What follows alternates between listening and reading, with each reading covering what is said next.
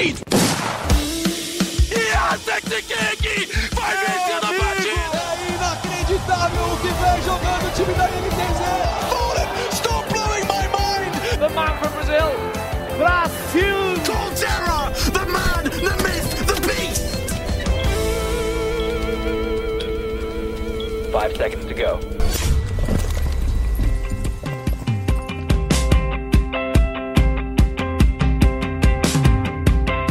Salve, salve, ouvintes do Early Game. A gente está chegando agora para nossa 36 edição do podcast de esportes do GE.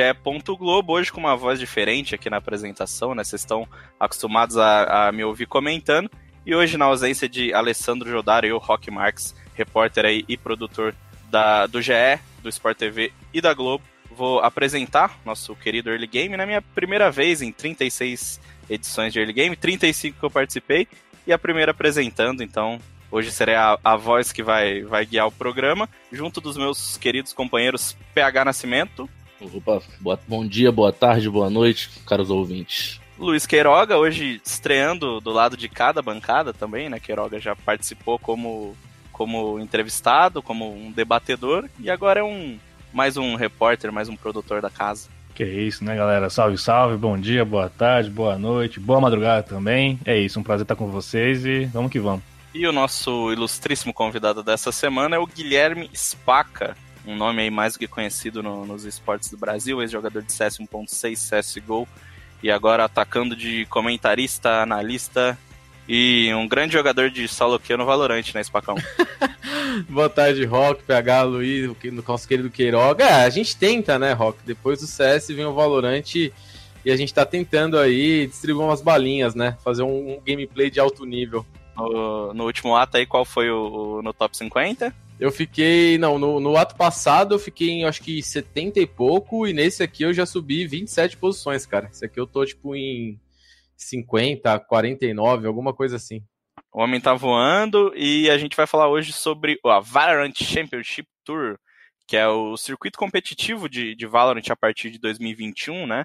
A Riot anunciou essa semana, deu os detalhes de como vai funcionar a sua ajuda né, para o cenário competitivo em 2021. Não é um sistema completamente fechado, né, como a gente está acostumado no LoL, mas é um sistema aberto que vai preencher bastante o calendário com competições aí em, em três níveis, então a gente vai discutir, vai tentar dar uma desmistificada aí no, no Valorant Championship Tour. Já vou começar, Spacão, explicando aqui e pedindo a sua opinião. Para a galera que, que não pegou ainda o que é a Valorant Championship Tour, que a gente vai chamar carinhosamente de VCT aqui, para simplificar. A VCT ela tem competições em três níveis. Ela tem as competições Challengers, né? Que são campeonatos abertos, online, que vão dar vagas para as competições Masters, que, que são as competições que, em primeiro momento, vão ser regionais, né? Então, uma espécie de CBLOL do, do Valorant aí. E, posteriormente, quando o Covid-19 permitir, essas competições vão passar a ser internacionais. Então, provavelmente, a gente vai ter é, competições juntando todas as regiões, competições juntando regiões da América, enfim, é, vai ter todo esse encontro aí. E no final do ano, coroando aí esse, esse cronograma de 2021, a gente tem o Valorant Champions, que vai ser a espécie de mundial de Valorant. A gente vai ter um em dezembro, né? Dessas competições, todas elas, elas vão ser disputadas três vezes. Então a gente vai ter três Challengers, três Masters e um, e um Champions em dezembro. E num, num formato, né, Spaca, que acho que animou bastante a, a comunidade competitiva, né? Existia esse, essa expectativa. A gente já tem seis meses aí, basicamente, de, de competições de Valorant no Brasil e em todo mundo. A Riot entrando primeiro com, com as competições da Ignition Series. Agora tão, vamos ter as competições do First Strike. E pro ano que vem já tem esse cronograma de, de competições em três níveis. O é, que, que você sentiu desse anúncio da Riot? Te animou? Você que é um cara que que nasceu aí na, nas, nas mazelas do, do circuito aberto. Como que você está vendo essa, essa ideia que a Riot tem para o cronograma de 2000, 2021? Olha, Rock, eu achei muito positivo, porque acho que o grande receio, talvez, da comunidade de FPS, principalmente depois do surgimento do Valorant, era que a, a, própria comunidade de Valorant fosse um circuito totalmente fechado, né? E restrito, valorizando somente as grandes organizações tudo mais, coisa que acontece no LoL. É, isso acho que deu um alívio principalmente para a galera que está entrando no competitivo agora, para os jogadores ou organizações novas, né, que vai ter oportunidade para todo mundo. E o que a gente tanto pedia, né, é, acho que tanto a galera do LoL, né, principalmente, que são as competições internacionais, né, que é esse, essa possibilidade, né, de times brasileiros poderem jogar campeonatos com mais frequência, internacionalmente falando, né, porque é, a gente tem, obviamente, no CS muito disso, né, o CS já está também estabilizado em relação a campeonatos internacionais, apesar de que eu achar ainda que o Brasil é defasado demais em vagas para fora. Né, eu, eu, eu, sempre tento fazer uma comparação que, por exemplo, em 2007 a gente tinha de três a quatro campeonatos brasileiros que davam vaga para fora. Hoje em dia a gente não tem quase nenhum, né, cara? A gente tem um ou dois por ano que acabam dando essa vaga, mas enfim.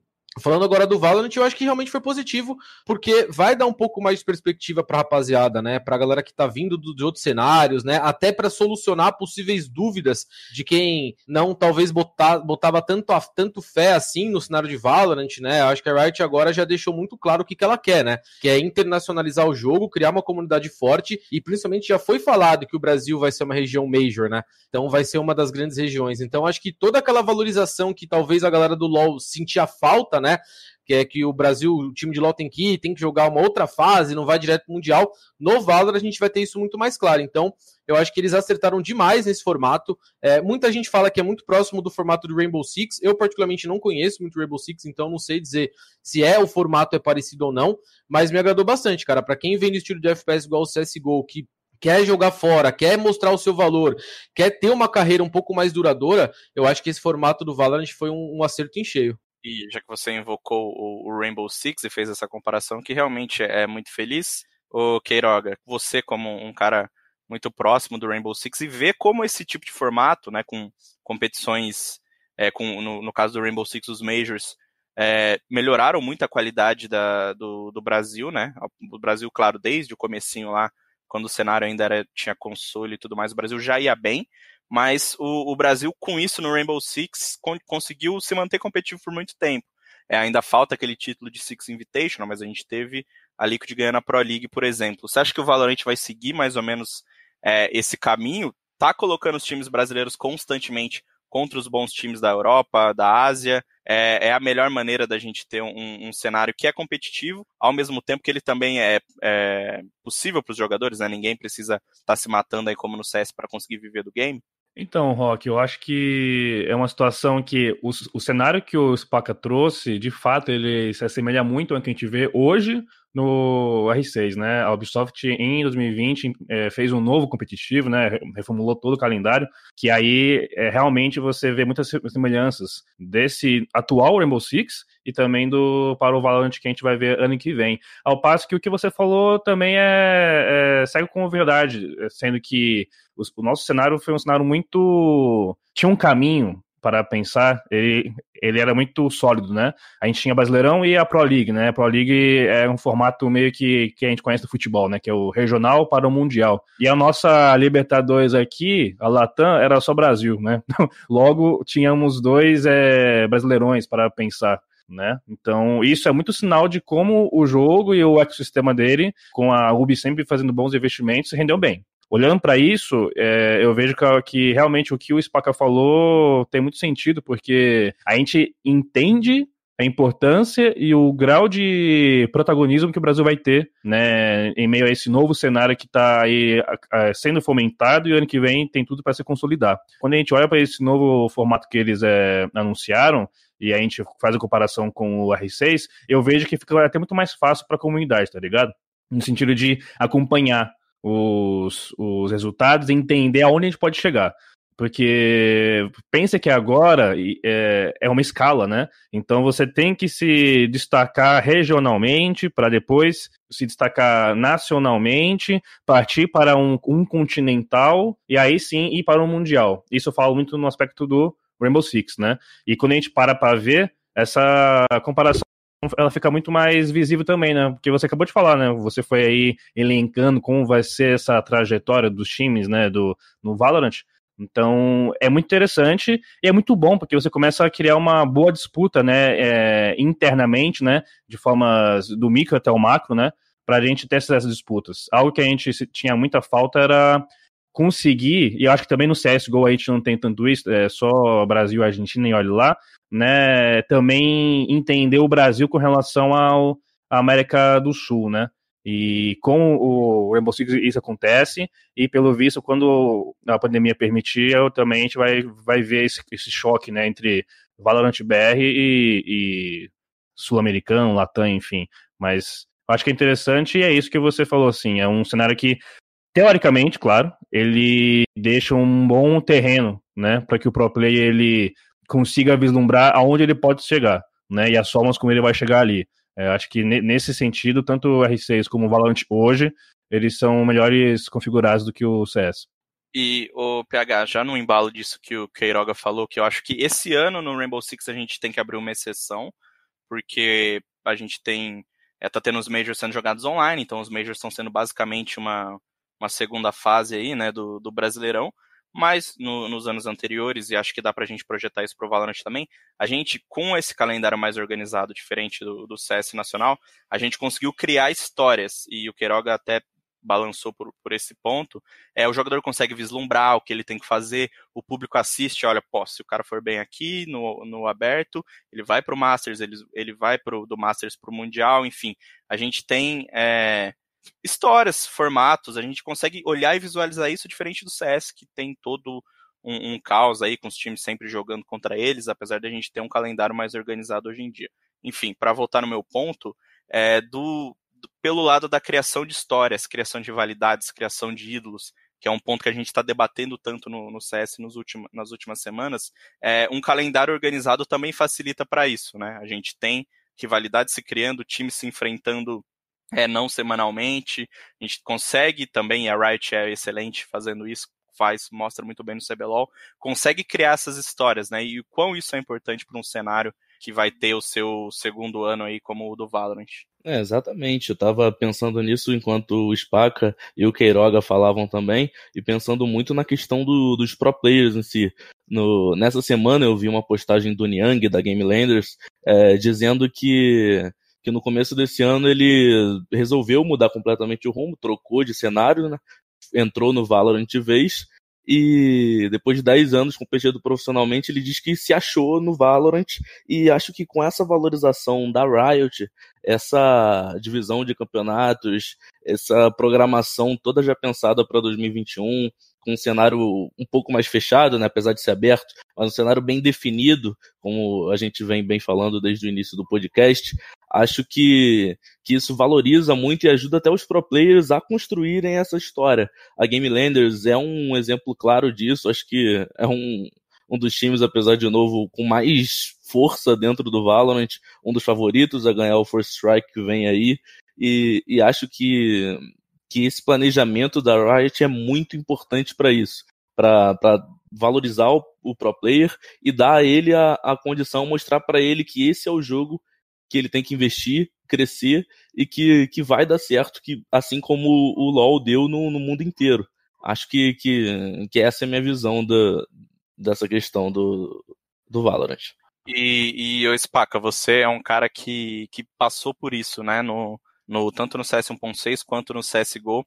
Teve todo esse calendário embaraçado, teve, como você falou, é, problemas para conseguir vagas para jogar lá fora. É, olhando na, na, sua visão, não de, de, comentarista agora, mas na sua visão de jogador, bate aquela tranquilidade para o jogador profissional de, de Valorant encarar 2021? Você senta, olha, sabe o que você vai jogar, sabe, consegue se planejar basicamente de janeiro até dezembro dá mais segurança para trabalhar também? Ah, com certeza, né? E dá até um, um pouco mais de margem para você é, traçar mais objetivos, né? Não fica aquela coisa estruturada onde você, ah, pô, vai ter um campeonato específico que vai dar uma vaga, então você tem que se matar para esse campeonato, e aí não dá certo, troca de line-up. Eu acho que o, o, o, calendário do Valorant deixando muito claro, né, quando vão ser os campeonatos, as datas, onde vai ser o campeonato, como vai ser esse formato, eu acho que deixa muito mais tranquilo para os times criarem uma base muito forte e se manterem nessa base, né? Porque tem muita coisa para acontecer. Eu acho que uma coisa que eu sempre falei, né, é, pelo menos nos últimos meses em relação ao Valorant, era o quê? Que a gente não tinha visto ainda da comunidade, no, no Mundial, falando de modo mundial, assim, de CSGO, é, os melhores jogadores migrando pro Valorant. Né? A gente teve isso no Overwatch, a gente teve isso no Crossfire, a gente teve isso no Point Blank, a gente teve até alguns jogadores de Fortnite se arriscando, mas do CS a gente não teve. Então eu acho que a partir dessa, dessa mudança da Riot que eles divulgam esse calendário, eu acho que a partir de 2021, Rock, a gente vai ter uma enxurrada de jogadores migrando pro Valorant, cara. Jogadores de CSGO que não se encontraram no jogo ou simplesmente estão há muito tempo no, no Tier 2 do cenário brasileiro, não conseguem evoluir, eles vão ter uma nova chance, eles vão ter uma nova possibilidade. Então, acho que isso dá uma, uma certa tranquilidade para o jogador, porque ele sabe que vai ter cenário. E uma coisa que a gente não, por exemplo, a gente não teve ainda da Riot essa resposta é, por exemplo, se outras empresas, nesses intervalos de campeonato, vão poder organizar seu próprio campeonato. Né? É porque hoje o que a gente vê nesse pouco tempo de cenário é empresas brasileiras apostando em vários campeonatos, né, cara? Praticamente toda semana a gente tem um grande campeonato de Valorant acontecendo com bons times brasileiros jogando, né? E aí a gente tem que esperar para ver se a Riot vai manter isso, né? Se ela vai teoricamente deixar é, isso aberto ou se ela vai realmente se fechar nesse, nesse, nesses campeonatos, né, nesses regionais, internacionais, e falou: agora vocês vão jogar esse torneio, porque se tiver ainda mais essa possibilidade, cara, de campeonatos aleatórios surgindo nesses intervalos, eu acho que é ainda melhor para os jogadores, né? Porque você não fica só preso num tipo de circuito e você também tem possibilidade de jogar outros campeonatos, fazer, cara, ganhar dinheiro de outras maneiras. E aí, só uma, uma pequena comparação que a gente estava falando em relação a, a título de é, do que o Niang falou, cara, o Niang hoje ele, se eu não me engano, quando, quando ele, ele entrou na Game Landers, né, para fazer, para jogar Valorant, ele tinha pouco mais de 3 ou 4 mil seguidores. Hoje, cara, eu entrei no Twitter dele agora, ele tem mais de 10 mil seguidores. Então, assim, é, ele passou o número de, de seguidores de, de jogadores que estão no Tier 1 brasileiro do CSGO há 3, 4 anos. Então, para você ver, assim, só o fato do Valorant existir e ter uma Riot por trás, você já vê que, de alguma maneira, esses próprios jogadores que estão no cenário e estão aparecendo vão ganhando um certo destaque. Então, acho que, é, pelo menos no Valorant agora, a gente pode dizer que o jogador ele tem uma certa tranquilidade, porque além de ele conseguir evoluir o jogo dele, arrumar uma organização, ele vai ter todo um, uma como que eu posso dizer, uma estrutura, cara, por trás para fazer ele crescer como jogador, como pessoa, né? Coisa que no CS, quem é mais antigo sabe, cara, isso nunca existiu, o CS nunca teve essa base estruturada, e é por isso que a gente sempre tem essa discussão, por que que não, não, não pega tanto visualizações de campeonatos, por que que grandes jogadores brasileiros não têm o destaque que merece, não, tem, não, não alcançam grandes números, eu acho que o Valorant está aí para ensinar talvez um pouco o CSGO como que isso tem que ser trabalhado. Ah, e se vale um comentário também, é, Rock, antes de você continuar com a conversa aqui, é, a gente até mesmo, ainda batendo na comparação que você fez, Paca, sobre R6 e o, o, Valorant, o Valorant ele desponta com uma grande vantagem. Por quê? Esse formato que a gente está falando, que para pensar, ele lembra muito o esquema de futebol, né? Porque é o nível estadual, nacional, continental e mundial né, e isso facilita para o público e também né, na, nessa carreira do jogador, é, tem um ponto que o Valorant ele, ele se desponta muito bem, porque está tudo muito novo. O cenário está sendo fomentado. Nós temos a, a, cada semana jogadores aparecendo, se destacando, né? Os times estão se, se moldando, se remodelando. Ao passo que no, no Rainbow Six é, esse novo formato ele, ele apareceu depois de anos de consolidação, né? Que você tinha, como falei ali já, um esquema que a Ubi, ao contrário da, da Valve, fez um, um, um esquema meio que semi-aberto ali, né? É, é, semi-fechado, né? Então você tinha um caminho mais estruturado, logo os times conseguiram ter um, um caminho bem mais estruturado também. Só que assim, hoje, eu já conversei com alguns jogadores e eles falam assim, cara, Queiroga, a, a situação como está esse competitivo é bom para você ter uma estabilidade, mas ela não permite é, mudanças significativas em termos de ascensão, tá ligado? De times que estão na série B subirem para a série A e você ter essa, essa rodagem, digamos assim, porque a base já está toda consolidada. Logo, talvez a UB tenha que repensar isso, porque né, você vai ter os mesmos sempre ali e isso não é talvez interessante. No caso do Valorant, não. Porque tudo bem que é o mesmo modelo, é a mesma estrutura, mas você tem ainda um monte de time ainda se entendendo. É, tudo bem que você tem aí a, a Game Lands, né, que está como é, uma da, das fotos do cenário, mas você permite que com, essa, com esse terreno bem fértil, várias equipes comecem a aparecer, jogadores começam a aparecer, para aí que essa dor de cabeça entre aspas apareça só daqui a um bom tempo, né? Você, você sente isso também? E, e também a gente tem, é, para para completar três vezes ao ano, né? Então já é tipo assim, já é a mais do que o do que o Rainbow Six. Você vai ter três oportunidades para times que estão seguindo, que estão tentando chegar para Masters na, na fase online. E acho que, que um, um dos pontos principais pro, pro Valorant é, ter crescido tanto e tão rápido e ter dado aí os 10 mil seguidores voando pro, pro Niang, como o Spaca falou, acho que, que é por ser um jogo free to play. Acho que a Riot, assim como o League of Legends, acertou em cheio, e esse é um ponto que a, que a Ubi ainda sofre com, com Rainbow Six, porque isso expande a base de fãs e até para jogadores muito mais rápido. Assim, é a base fica gigantesca. Os fãs querem consumir mais conteúdo daquele jogo e isso ajudou muito o Valorant nesse, nesse primeiro ano. Acho que, que é um ponto que a Ubi tem que pensar no futuro e que é algo que vai assim, explodir de audiência o Valorant em 2021, porque já se consolidou agora em 2020 com, com um sistema competitivo em 2021 fechado e pensado, já com o calendário todo montado, como fez a Riot, acho que, que tem tudo para dar certo. E, e, uma pergunta pro, pro Spaca é justamente sobre isso que você falou, Rock. Se ele acha que é, que é válido que, que tenham convidados pro, pro Masters, ou ele acha que deve ser completamente aberto para ter essas surpresas mesmo no, no Challengers ou no Masters em fevereiro e março? Olha, PH, eu acho que é, talvez o, o, primeiro o primeiro qualificatório ele seja mais aberto mesmo, né? Porque eu acho que tem muitos times bons surgindo, muitos jogadores ainda que não estão em times que são realmente muito bons. A solo kill do Valorant, principalmente no elo mais alto, o Radiante ali, cara, é recheada de jogadores muito bons. Então eu acho que talvez para esse primeiro seja uma coisa mais aberta mesmo, igual mais ou menos foi o qualificatório do First Strike, né? Não teve nenhum invite. É, realmente times tiveram que jogar, do, teve time que teve que jogar três qualificatórios para conseguir uma vaga, porque os melhores iam se classificando e as últimas vagas iam sobrando. Mas eu acho que talvez depois a gente tenha, é, talvez um segundo a gente já tenha uma questão de invite, né? Ou assim, Sendo bem sincero, eu acho que até o primeiro pode, pode pintar alguma coisa, cara. Principalmente para esses oito, oito times que, que classificaram pro First Strike. Porque vai ser um gap muito pequeno, né? É, vai rolar o First Strike e é bem provável que já em fevereiro aconteça o, o Challenge. Então, assim, eu acho que eles podem usar como base até esse First Strike para fazer alguns invites. Mas eu acho que tem que manter é, a grande maioria das vagas em aberto, cara, porque o cenário é muito novo. É, a gente não viu, como eu falei, muitos jogadores ainda vão migrar, muitos jogadores ainda vão surgir. Eu sempre, eu sempre gosto de lembrar, por exemplo, né, rolou recentemente um jogo entre Game Landers e um time que chamava Nameless, que é Teglas, eu acho que o nome assim, que eram, tinham dois ou três jogadores de CSGO, cara, que aplicaram 13-2 na Game Landers no mapa da Split. Né? E ninguém imaginaria que a Game Landers tomaria um 13-2 para um time que ninguém conhecia, que assim, eu conheci alguns jogadores que eram do CSGO. Então, assim, eu acho que o cenário está muito aberto ainda. Né? E até por toda essa discussão que vem se informando em cima do Valorant, que ele é muito mais fácil, que a galera tá atirando correndo, que é muito mais fácil você matar. Então, eu acho que isso vai deixar a disputa mais aberta. Então, acho que para primeiro momento tem que ser aberto.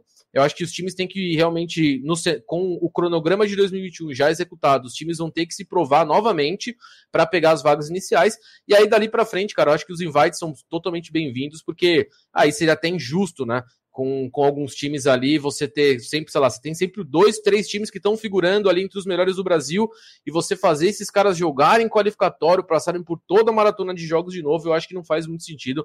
Então eu imagino que num futuro a Riot possa sim fazer os invites para os melhores times do Brasil. E, e para a gente seguir evoluindo aí nessa linha, né? A gente falou de challenges agora, e a gente vai ter o, os Masters também, né? Os Masters, como, como quem, quem quiser pronunciar com inglês perfeitamente pode pronunciar, mas a gente sabe que vai ser Masters, igual a saudosa GC Masters. mas é, a gente tem três níveis de, de competição, como eu falei: um aberto, um primeiro regional, posteriormente internacional e um mundial. E esse e todas essas três acontecem, com exceção do mundial, é, três vezes ao ano, o que o, o Queiroga também diferencia um pouco é, esse sistema. A gente tem CBLOL com, com dois splits, tem o, o, Rainbow Six com o Brasileirão é dividido em várias etapas, com Liga Six no meio, tem o CS com basicamente todos os campeonatos acontecendo, tem três edições do CBCS, duas edições do Clutch, aí tem duas GC Masters, tem várias e várias é, outras ligas em volta, tendo três, vamos dizer, ligas de elite para 2021 o quão isso pode ajudar no, no, planejamento dos times, porque acredito também que a Riot vai ter uma regra de, de roster lock aí que, que pode acabar criando indiretamente janelas de transferência, né? Como a gente tem no LoL. É, para o planejamento, como, como os times se preparam para encarar esse cronograma e jogar três Masters. A gente vai ter muita gente rodando no, no Challenger e tentando fazer troca de elenco. O que, você, você projeta para 2021 aí, pensando nessas três edições de Masters? É, com base no que eu acabei de falar, né, na, no meu último comentário sobre a gente tá tudo muito novo, né? Logo, você vai ter um, um repertório bem vasto de é, jogadores querendo dar cara, os times né, reforçando e remodelando seus elencos. Tudo isso faz sentido a gente parar para pensar que a, a Riot apostou nesse esquema de vamos ter, ao invés de ter um, um longo é, torneio, é, ou então dois splits, né, com dois campeões, enfim, como é um CBLOL, o Brasileirão do, do R6, faz sentido que você faça, digamos que esses tiro curtos, né? Porque você é, para pensar, a gente ainda está entendendo e vendo como que é o Valorant, né, em, em termos competitivos, tudo mais. E isso é sobre audiência, então faz total sentido que você tenha uma essa dinâmica bem mais, é, ah, vou falar aqui giratória, porque eu não acho outro, outro termo, mas em termos de competitivo no ano que vem. Então você vai ter vai, esse primeiro torneio, o, o Masters 1, beleza, foi campeão tal.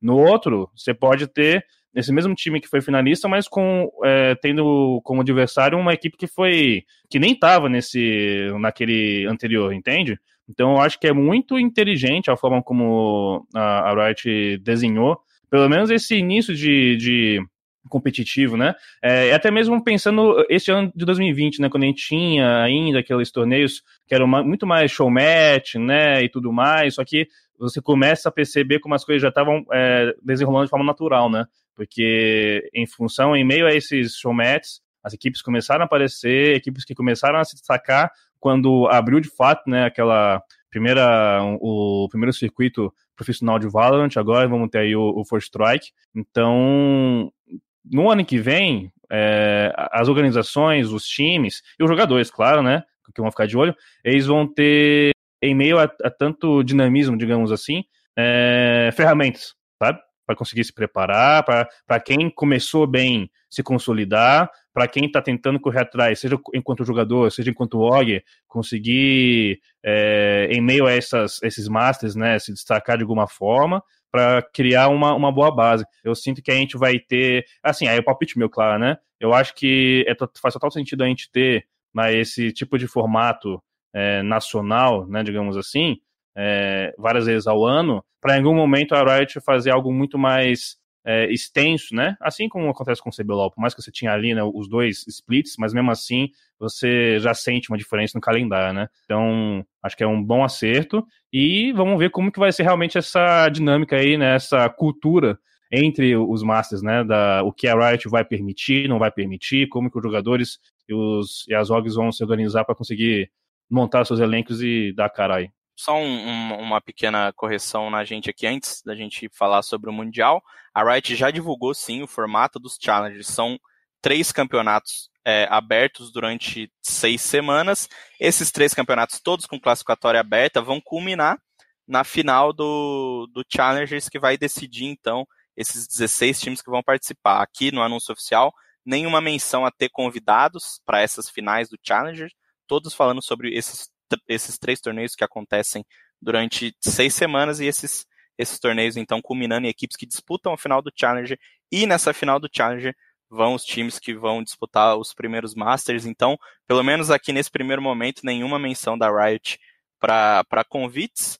Mas vamos, vamos adiantar, vamos pular esse papo para o Mundial, que é onde todo mundo cresce os olhos. A gente teve agora, né, o, o, Mundial de LoL sendo realizado lá na China, todo mundo viu uma bolha muito bem sucedida e, e, e, um, e um, show muito bem entregue pela Riot.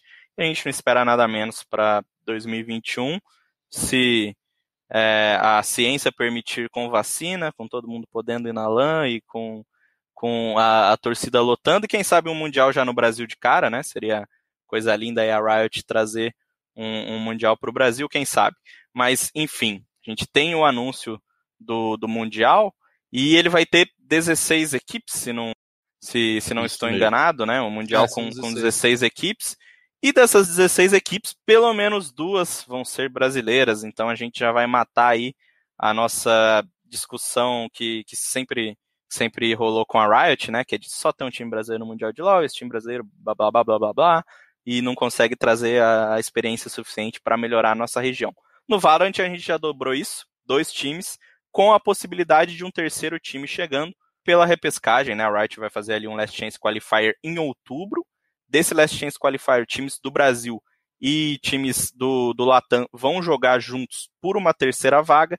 Então o Brasil pode, segunda vaga no caso de Latam, né? Então o Brasil pode ter aí dois times mais um ou Latam com uma vaga direta e uma vaga nesse Qualify. É, Spacão, você que já jogou torneios a nível mundial, o quão importante é a gente já chegar no fim do ano com pelo menos dois times brasileiros é, tendo essa, essa competição internacional garantida, né? Porque nesse primeiro momento a gente não sabe quando a gente vai ter o primeiro Masters internacional, enfim, ou o primeiro torneio de, de outra organizadora que não a Riot Internacional, o quão importante é para a região já nascer com essa, com esse, com essa significância de major, né? Porque apenas duas regiões têm mais vagas do que o Brasil. É, o quão importante é pro, da perspectiva de jogador e de todo, todo o cenário brasileiro de ter esse, essa ideia, já que, pô, no mínimo tem dois times brasileiros no Mundial, no mínimo a gente está ali entre as três, quatro principais regiões de Valorant, mesmo sem, é claro, nenhum teste internacional até agora. Ah, Rock, eu acho que o FPS no Brasil, de modo geral, ele tá muito bem avançado já, né? Em nível técnico, tático, cara. Eu acho que é, o FPS sempre foi muito forte aqui, apesar da, das nossas conquistas não serem tão gigantescas assim, né? A, a, é, somado a outros países, mas eu acho que o Brasil está extremamente preparado, cara, para poder, poder disputar de igual para igual contra os melhores times do mundo, né? E na perspectiva do jogador, é uma oportunidade incrível na vida do cara dele se consagrar realmente o melhor jogador ou ter o melhor time do mundo, né? Coisa que em outros jogos é, é, muito mais difícil você fazer por conta de milhares de etapas que você tem que passar, dificuldades e tudo mais. Então acho que já, já, já é uma grande notícia para qualquer jogador de Valorant hoje, né? Que é sabendo que talvez em 2021 você já tenha essa oportunidade é, de poder jogar um campeonato mundial. Vale lembrar também que, se eu não estou enganado, a, o Masters, o último Masters, né, o terceiro Masters, o campeão também leva, leva vaga direto pro, pro Champions, né? Perfeitamente. Só para ilustrar para a galera aí, o campeão do, do terceiro Masters vai, vai direto e a gente tem é, 11 que vão se classificar pelos pontos do circuito. A Wright ainda não falou como vai dividir esses pontos, mas o campeão da terceira Masters vai direto, outros 11 times vão coletar os pontos aí das duas primeiras Masters, enfim, das Challengers também. É, então a gente pode ter eventualmente até mais um time brasileiro, né? É, indo, indo lá para fora, se esse time for o que ganhar a terceira Masters, né? Então, eu acho que já, já dá uma perspectiva muito boa, não só para os jogadores também, Rock, mas para as organizações, né? É, porque a gente sabe que só o jogador não, não tem cenário, né? Tem que ter organizações por trás, e isso, nos olhos dessas organizações, é uma coisa muito positiva, porque vai ter a sua marca em cenário internacional, vai poder ter um crescimento muito grande de fanbase, de patrocínios e tudo mais. Então, eu acho que ter pelo menos duas vagas já destinadas ao Brasil já traz uma certa tranquilidade, mais ou menos como era, por exemplo, é, no CS 1.6, vai, em que você tinha a SWC, que davam sempre duas vagas para o Brasil, é, a WCG dava geralmente, é, era, era assim, pelo menos, já tinha uma vaga que era garantida brasileira, então eu acho que isso dá uma certa tranquilidade e é merecido, cara. Eu acho que é, se, se começasse o cenário de Valorant com o Brasil sendo uma das sub-regiões e tivesse que lutar muito para conseguir estar no Mundial, eu acharia muito estranho, porque o FPS aqui é muito forte, a gente tem inúmeras conquistas em outros jogos, então acho que a Riot entendeu isso, cara. Viu que, tudo bem, o LoL a gente tem N problemas, né, N dificuldades, mas no FPS a gente realmente é região muito forte, é uma região Major, eu, eu gostei muito como a Riot lidou com isso, e ela tá alimentando demais, cara, o sonho dos jogadores, né? E eu falo isso porque eu converso muito com os jogadores hoje do cenário e, e a visão que eles têm, assim, de nossa, cara, eu vou para fora, eu vou poder jogar com o Campeonato Internacional, eu que a gente sempre brinca, né? É, Game Landers contra G2, né? Já imaginou esse, esse confronto e tudo mais, porque é possível, cara. Agora é possível, né? Tá mais do que claro que vai, uma hora vai acontecer. Né? Então, acho que para o jogador o sentimento é de, uma, é, é de uma realização gigantesca, porque ele sabe que depende justamente dele, cara, do esforço dele, do time dele, para ele poder chegar num grande campeonato e poder jogar um campeonato finalmente mundial, né? E, o PH, a gente falando disso de, de Mundial, Queiroga, ele trouxe um, um, ponto muito interessante aqui, que quando a gente vislumbra um, um cenário que ele, acho que dá para chamar de semi, semi, semi fechado, semi aberto, enfim, depende do, do ponto de vista, a gente também tem um, um, um ponto interessante que esse sistema permite, que é de ver mulheres competindo é, desde o começo, no, no mesmo nível do que os homens. A gente sabe que historicamente isso é, é, é difícil de se reverter, enfim, por uma questão de sociedade, de, de machismo, de N motivos que, que a gente não vai discutir aqui hoje, mas que, que refletem no, no cenário que, que a gente tem, que as mulheres jogam menos, que as mulheres, é, ao longo do tempo, tiveram menos oportunidades para competir.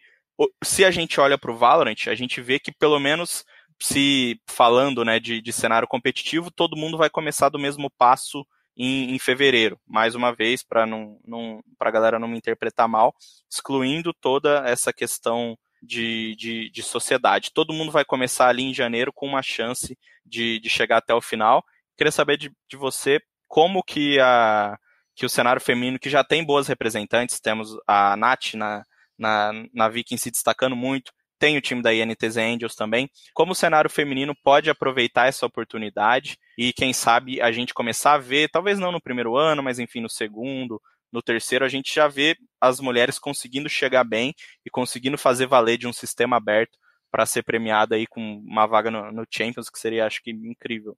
Ah, o exemplo da Nath é muito bom. A Nath, inclusive, é uma das finalistas do, ao Prêmio Esporte Brasil na categoria Atleta Revelação, né? É, acho que é muito importante a Riot dar uma, um olhar para isso mais atento, assim como, como a Ubisoft também dá, às vezes. E, mas acho que um, que um circuito feminino é, é ideal para reforçar, para dar visibilidade ao, a esse cenário feminino que precisa muito disso, porque as mulheres não só acho que na minha, minha opinião não jogam menos, mas elas se escondem muito mais por causa do machismo online. Acho que é muito difícil é, você encontrar alguma mulher com um nick feminino, porque ela já é atacada de primeira. A gente teve inclusive uma matéria no, no Esporte Espetacular, né, produzida pelo Rock sobre isso, e é muito difícil e acho que, que a Riot tem que tem que urgentemente fazer um.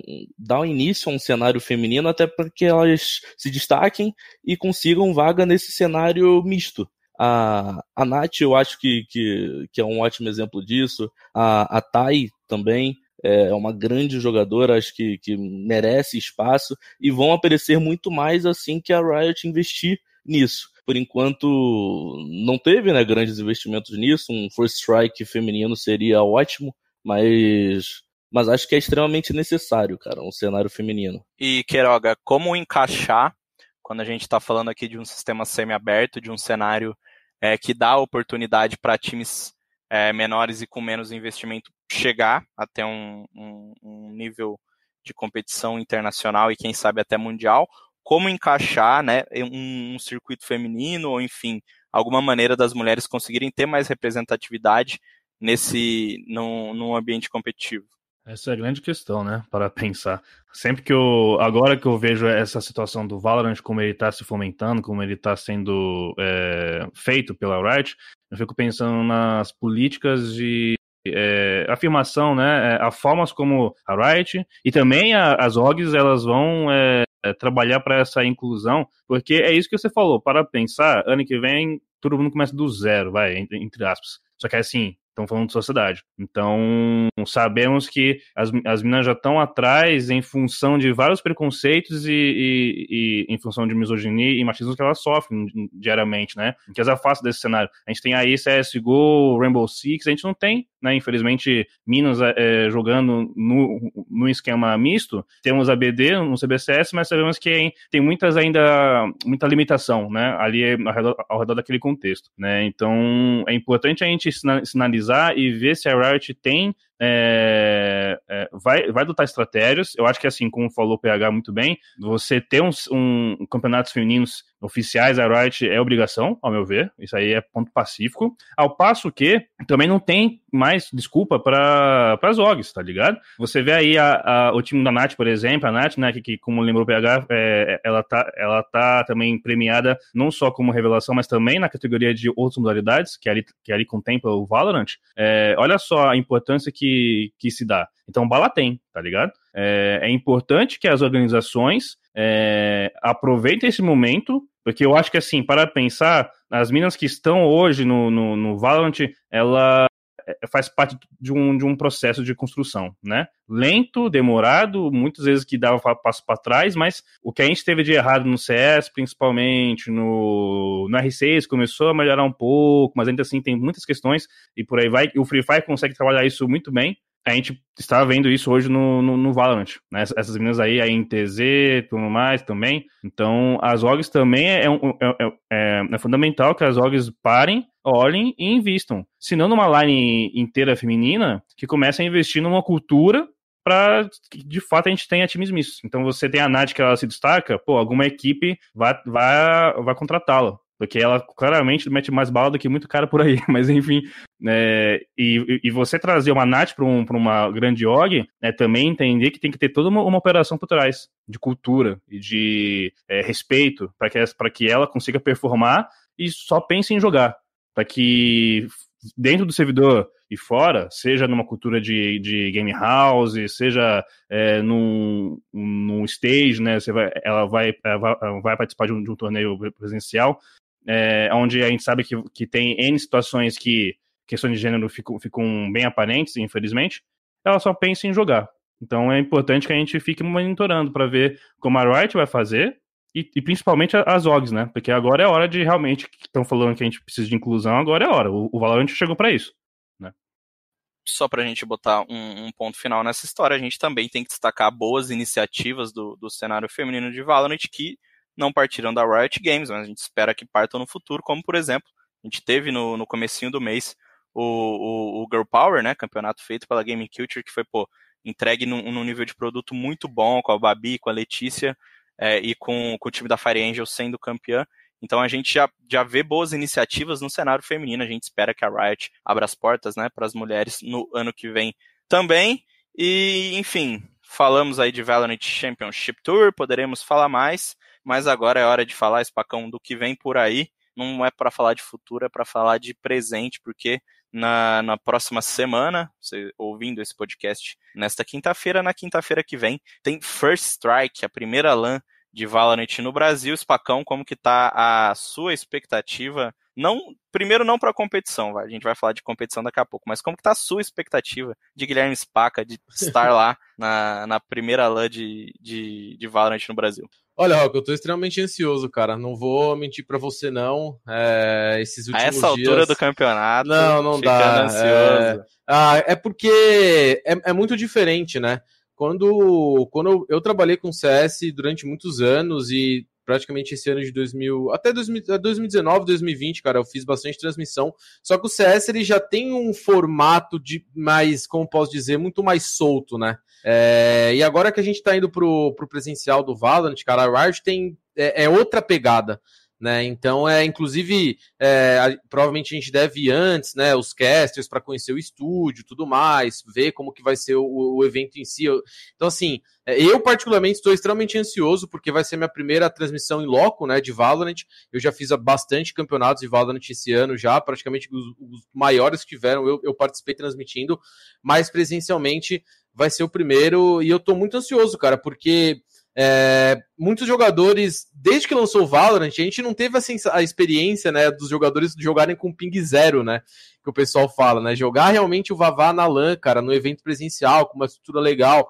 Então, eu acho que vai ser um, um marco, acho que para a história do, do Valorant, independente se é no, no Brasil ou não, porque vai ser um dos primeiros campeonatos presenciais que a gente vai ter. Se eu não me engano, já teve um campeonato de Valorant presencial, é, e eu acho que foi ou no Japão ou na Coreia. Teve uma, uma final realizada é, ali, acho que não foi, acho que foram só dois times mesmo, não teve um, não teve oito times igual vai ser é, o First Strike brasileiro. Então, eu particularmente sou extremamente ansioso, acho que vai ser um evento gigantesco. É, os jogadores estão muito ansiosos, a gente tem visto no Twitter eles postando o tempo inteiro. É, muitos times se mobilizaram para ir para suas gaming houses, né, gaming office, para dar aquele boost final, né, de, de, de treinamento mesmo, para consertar tudo. Então, acho que as expectativas estão muito altas, cara. Então, eu acho que é por isso que eu me sinto tão ansioso, né? Porque se é um evento que a expectativa tá tão alta assim, eu preciso entregar o melhor que eu posso pra galera, né? Então, acho que essa é a, é a, é a minha questão agora, é de dar com essa ansiedade de querer começar logo esse campeonato. E você pode até estar tá mais por dentro do que eu nesse quesito, mas acho que dos oito times, eu só não vi alguma coisa da in-game, né? Falando sobre presencial. Não sei se eles. É, falando sobre bootcamp, né? Você sabe se eles se reuniram? Porque eu acho que todos os outros times é, pretendiam, e alguns já estão na Game Landers já há muito tempo, a Van também já há muito tempo, mas acho que do, dos oito times eu só não vi nada da, da in-game falando de, de bootcamp. É, a in-game, até pelo fato de, de eles terem sido anunciado há pouco tempo essa atrás, semana, né? né? Foi essa semana. Mas se eu não me engano também, o, o Rock, eu não tenho certeza se a Team One vai fazer bootcamp né? Eu não tenho certeza porque eu conversei com o CPX logo depois que eles ganharam a vaga e ele não me passou uma certeza, né? Ele disse que eles iam, iam, iam conversar, iam confirmar com a, com a organização. O que a gente sabe é que a Game Landers, né? A Vorax Fusion, é, a PEN e eu não sei se a Imperial, a Imperial é, é tá em, em House, cara. Até porque, se eu não me engano, a House da Imperial é no Rio de Janeiro. Então eles teriam que fazer ir para o Rio de Janeiro para depois vir para São Paulo. E eu não sei como vai ficar esse, esse caminho. Acho que alguns times talvez não tenham ido, não tenham ido para Game House, cara. Eu não tenho, não tenho essa certeza. Mas de qualquer maneira, é, enfim, acho que todos estão, estão devidamente preparados para esse campeonato.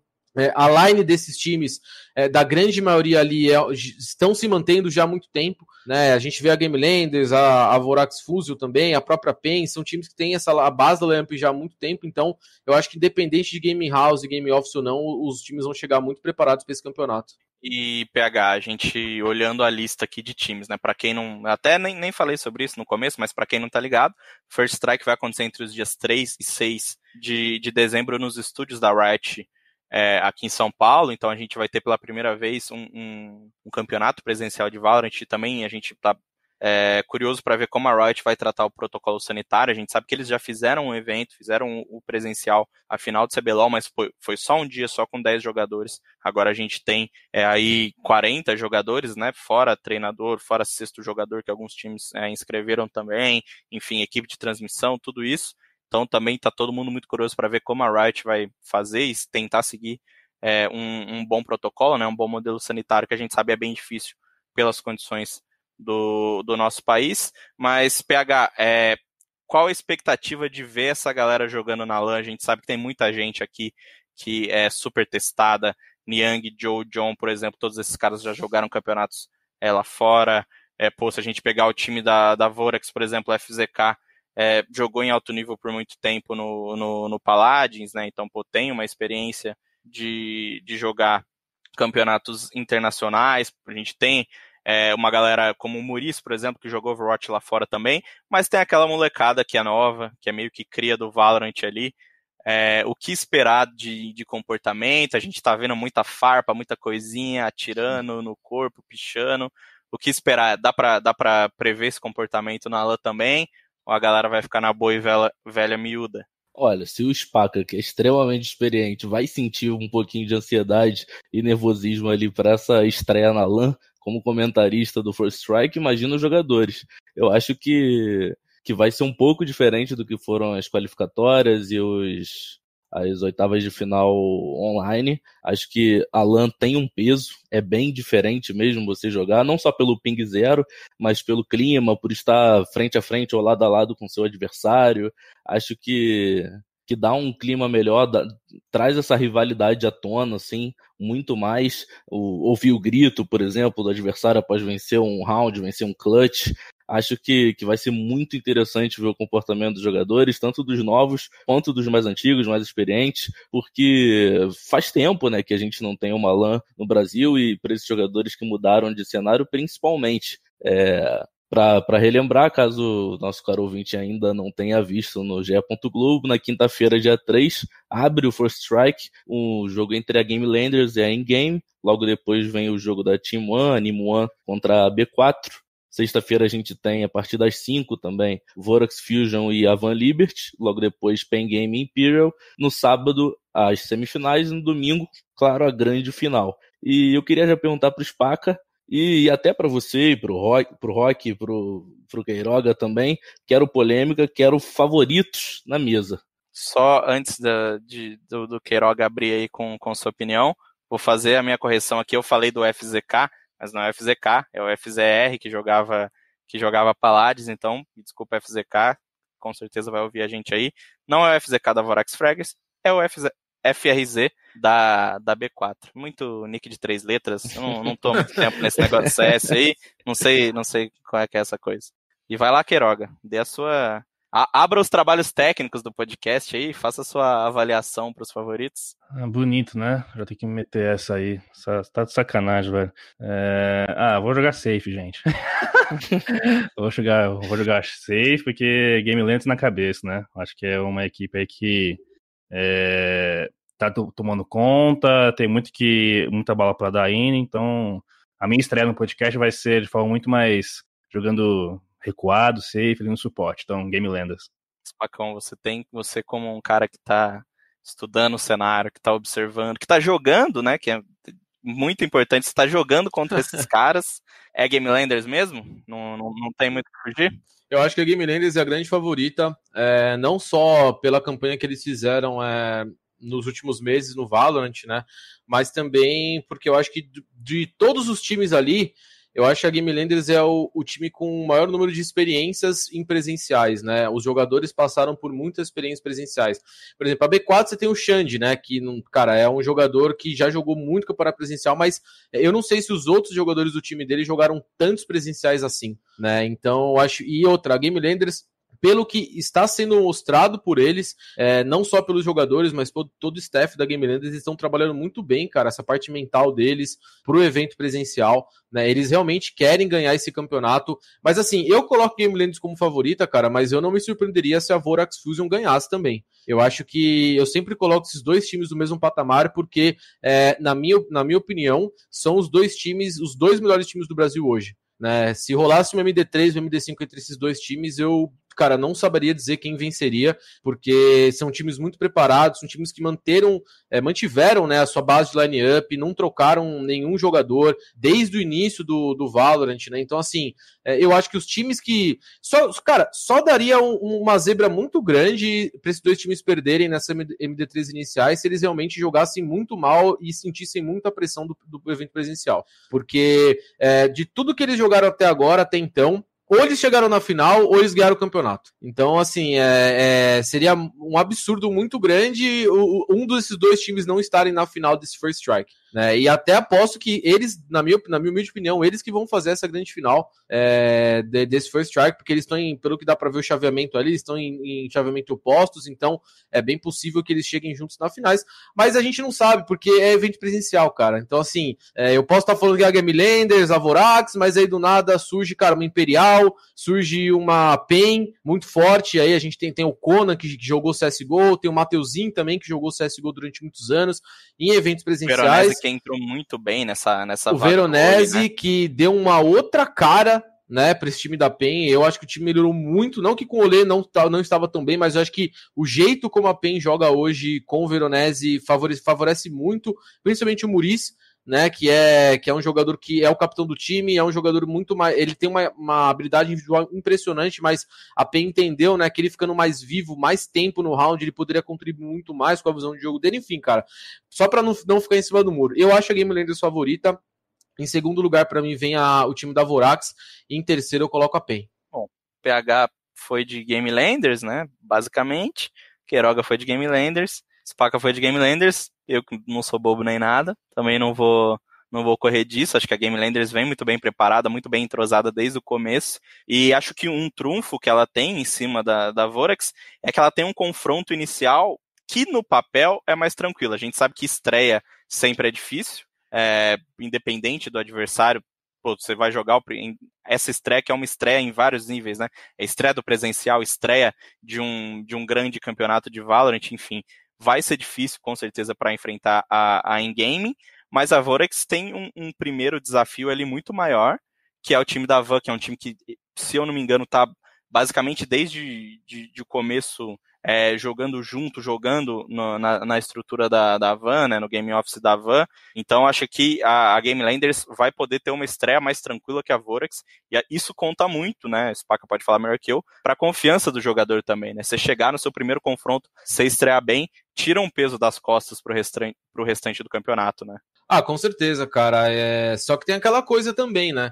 É, a Vorax ele pega a Van e, na minha opinião, vai ser um jogo muito duro né? Então, assim, talvez para primeiro jogo do campeonato, se a Vorax passar, né, por cima da Van, eles já vão ter, como que eu posso dizer, maturado um pouco essa estreia de campeonato e, tal, e, e ter ficado um pouco mais esperto com o que vai vir, né? Porque isso, isso sempre é o grande dilema, né, de campeonato, né? Que os jogadores a gente discutia muito, que é o quê? O que você preferia fazer, né? Pegar, pegar um time muito forte primeira rodada para já ganhar e chegar com uma confiança muito alta, ou você pegar um time mais tranquilo para perder aquele medo da estreia, né? Eu acho que isso vai muito da individualidade do, dos jogadores e do time de modo geral, cara. Mas é, tanto a Vorax quanto a Game Landers, eu acho que são times extremamente preparados. É, falando até um pouquinho mais da Van, cara, eu fiquei muito feliz deles terem classificado para esse First Strike, porque era, se eu não me engano, se eu não estou errado, foi o grande primeiro time que foi para um office de Valorant, né? Teve um contrato, os caras foram anunciados, isso numa época em que poucas orgs tinham times de Valorant, e eles perderam quase tudo que eles jogaram, cara. Eles perderam qualificatório para Ultimate, perderam a Horus League, perderam o Exo, perderam um monte de campeonato, e então, assim, tava até ficando estranho, né? Um time que tinha um investimento tão grande não tá conseguindo participar da elite do Valorant até então no Brasil, né? Então, acho que depois desse qualificatório que eles fizeram no First Strike, né? Principalmente o Xion, cara, que na minha opinião é o, é o melhor jogador hoje do time do, dos caras, eu acho que eles podem vir aí com uma confiança muito forte. E existe a zebra? Existe, cara. Existe a chance da Van ganhar do, do, do Vorax? Existe. Eu acho difícil. Mas como a gente tá falando do primeiro campeonato presencial, acho que a gente não, não pode descartar nenhum tipo de, de situação. E a gente tem outras, ainda vou, vou insistir um pouquinho com vocês, para não abusar, meus colegas que me perdoem aí, porque tem algumas situações interessantes nesse, nesse first strike se a gente for para, passar para os outros times. Você falou rapidamente da B4, que é um time que tem o Xande, o cara que já jogou Major de CS, tem a, a molecada também que já vem do, de outros FPS, tinham essa experiência presencial, FPS onde o Brasil jogava muito bem, mas a gente tem outros, outros casos curiosos que eu queria citar, e acho que o, o, o mais emblemático para mim, assim, é a Team One. A Team One é começou o cenário muito bem, né? Tinha ali o, o, o, um time bem estabelecido, com o QCK matando 25, 30 bonecos todos os mapas. Perdeu o, o, seu grande jogador, né? Que, que, que deixou o time, mas conseguiu fazer um close de muito bom, né? Acho que, pô, eu, eu se eu não estou enganado, não teve um, um, dois mapas no máximo que eles que eles tomaram a pura. Eu sei que eles venceram os dois confrontos por 2 a 0 mas como, como, como você explica isso, Pacão? Um time que perde o seu, o seu principal jogador e consegue se adaptar tão bem e ter um resultado aí de, de, chegar na primeira LAN? Olha, Rock, eu acho que são dois fatores, né? Primeiro, a mentalidade da T1 mudou depois da série do QCK. É, isso até o próprio CPX é, falou pra gente pós-entrevista no First Strike. Ele disse que o time antes tinha uma visão é, que, do, do, individualismo e depois ele falou que ele até deu uma pequena farpa, né? Falando que o coletivo da Team hoje é muito forte né? Não é o individual forte, é o coletivo que é forte. Então, de alguma maneira, talvez o QCK, apesar dele ser, cara, eu acho ele um, um jogador incrível, um dos melhores jogadores brasileiros, mas talvez ele tenha é, tirado um pouco do foco da Tione em termos de, de resultado, né? Porque a, vale lembrar que a Tione estreou no Valorant muito bem, né? Se eu não me engano, fez a final do primeiro Ultimate, né? E depois disso, cara, parece que alguma coisa mudou no time que eles meio que subiu alguma coisa à cabeça de alguns jogadores ali, né? Tanto que via, foi muito resultado resultado atrás do outro negativo para os caras, e aí começaram a vir as mudanças, né? Sai o Bigas, sai o QCK, e aí o, o, segundo fator, na minha opinião, é a. Como que eu posso dizer isso? É a riqueza do talento individual da solo kill hoje do Valorant brasileiro, cara. É realmente, e eu falo isso por experiência, porque eu jogo contra caras muito bons, caras que não tem time. Então a Tione conseguiu repor isso muito bem, né? Ela trouxe o MKTT, né, que já jogava numa, numa, numa outra organização e é um jogador muito bom. Ela trouxe o Zap, que era um jogador que, se eu não me engano, era do CS:GO, mas estava bagaçando na solo kill jogando de Jet também e tudo mais. Então assim, eu acho que os times hoje conseguem suprir a falta de, de um jogador muito bom trazendo outro. Outro. Talvez não tão bom assim quanto um QCK, mas com um pensamento de time mesmo, de coletivo, de se manter entre os melhores times do Brasil. Então, é até o próprio CPX disse para mim na entrevista pós-jogo que para ele, eles eles estavam encarando esse First Try como o campeonato da vida deles, porque parecia tudo que eles tinham tentado construir no do Valorant estava se desmoronando. Né, eles estavam, não conseguiam jogar muito bem, é, perdiam campeonatos que eles eram extremamente favoritos em jogos contra times menores, times que não tinham tanta expressão. Então, acho que a Timone, apesar das mudanças, apesar de não ter mais o QCK, eu acho que é um time forte para esse First Strike, cara. É um time que tem o CPX ali como capitão, que, que joga num estilo como que eu posso dizer assim, muito parecido com o CS, né? O CPX ele faz o, o lurker do lurker do lurker, ele é o famoso costinhaça mesmo que a gente falava no CSGO e tem encaixado muito bem, cara. Pelo menos no First Track eles jogaram muito bem, fizeram bons jogos e eu espero sim uma atuação boa da Team One, mas ainda acho que é, falta perto de Game Landers e de Vorax, por exemplo, eu acho que eles estão um passo atrás. Eu acho que eles precisam de mais tempo de line, mais campeonatos jogados com essa line-up para eles realmente sentirem mais as coisas, mas talvez o fator presencial do campeonato aí possa dar um boost nos jogadores, eles realmente virem com tudo aí para mudar essa imagem deles de realmente de um time que começou bem, ficou mal e agora tá tentando se reerguer. Então vamos de Last Hits, Pacão, para você que é o nosso convidado. É, o Last Hit é o momento onde você dá a sua, a sua opinião final, não precisa ser sobre First Strike, não precisa ser sobre a, a Championship Tour, pode fazer a sua propaganda aí, pode falar alguma coisa que você quer, então, por favor, abra o nosso last hit. Bom, vamos lá. Primeiro, obviamente, queria agradecer Rock, o PH, o Queiroga, cara, conheço vocês. Só o PH que eu tô conhecendo hoje, mas o Rock e o Queiroga conheço há muito tempo. Inclusive o Rock, saudades de dividir uma cerveja saudades, com você. Cara, Não fui falar de bastidores de esportes. É, agradecer a oportunidade de estar aqui, cara, no podcast, no Early Game. É, eu tô, tô muito feliz também com essa nova, pelo menos a nossa, nessa nova fase da minha carreira, cara, hoje como comentarista. Eu sempre tive um apreço muito grande por é, observar e analisar, e agora eu estou podendo fazer isso, e principalmente pelas oportunidades que eu estou recebendo no Valorant. Eu acho que é um jogo, e muita gente é, ainda pega alguns vídeos meus antigos de 7, 8 meses atrás, em que eu falava que o Valorant não iria jogar, e às vezes mostram para mim, ó, oh, Spacão, você falou que não ia jogar, tá? cara, é um jogo que eu me apaixonei muito, é um jogo muito bom. Pra galera ainda que tem um certo preconceito, cara, experimenta, vai jogar, é, sente como que é, vai jogar as ranqueadas, né? Quem já tem, quem já vem de um FPS, é, que seja do R6, seja do CS, seja de Crossfire, qualquer outro jogo, dá essa oportunidade pro Valorant, porque ele realmente é um cenário que ele tá dando muita oportunidade para vários jogadores. Então, é agradecer isso aí e pedir pra rapaziada ficar atento ao First Strike. Então, vai rolar agora do dia 3 ao 6 de dezembro. É, nos estilos da Riot vai ser uma coisa presencial, então é, eu imagino que é, a galera tá cansada de ver campeonatos online, né? Não vê a câmera do jogador, não vê aquela vibração, aquela provocação. E finalmente a gente vai ter, então, esse, esse evento aí presencial, cara. Eu vou estar lá junto com o Bida, o Nico, a Lete, a Ive também, cara. Então, o, o, o Tichinha também, o Melão. Vou falar todo mundo, porque se eu esquecer alguém, os caras vão no grupo lá e enchem meu saco. Ah, não sei o que, não sei o que lá. Então, é, vai estar tá todo mundo, cara. A Riot, é, tô tendo o primeiro contato com eles agora para fazer esse First Strike. Eles estão tratando isso com uma prioridade muito grande. Então, vocês podem esperar aí que esse First Strike vai ser épico, vai ser histórico. E eu pretendo tentar trazer todas as emoções possíveis aí pra galera. PH? É, minha. Meu last hit é um, um pouco triste, é sobre a morte do Diego Armando Maradona, que no FIFA, uma, a comunidade infelizmente gerou uma inflação na carta do Maradona no Ultimate Team, que subiu lá de um, um milhão e meio de coins no Ultimate Team para cerca de 2 milhões e 200 por causa da, da morte dele. Isso acontece direto no FIFA Ultimate Team, quando falece algum jogador, técnico, algo do tipo. Mas felizmente hoje a, a EA soltou algumas homenagens no FIFA 21 para ele, pro, pro craque argentino, pro Dios, soltou uma, um mosaico para colocar no estádio e, e mais algumas homenagens, mais alguns itens que você pode conferir lá no ge.globo. Luiz Queiroga. Rapaz, não sei nem por onde começar. Ainda mais que esse é meu primeiro last hit, né? Do lado de cá, né? Então, meu last hit é puxão de orelha, na verdade.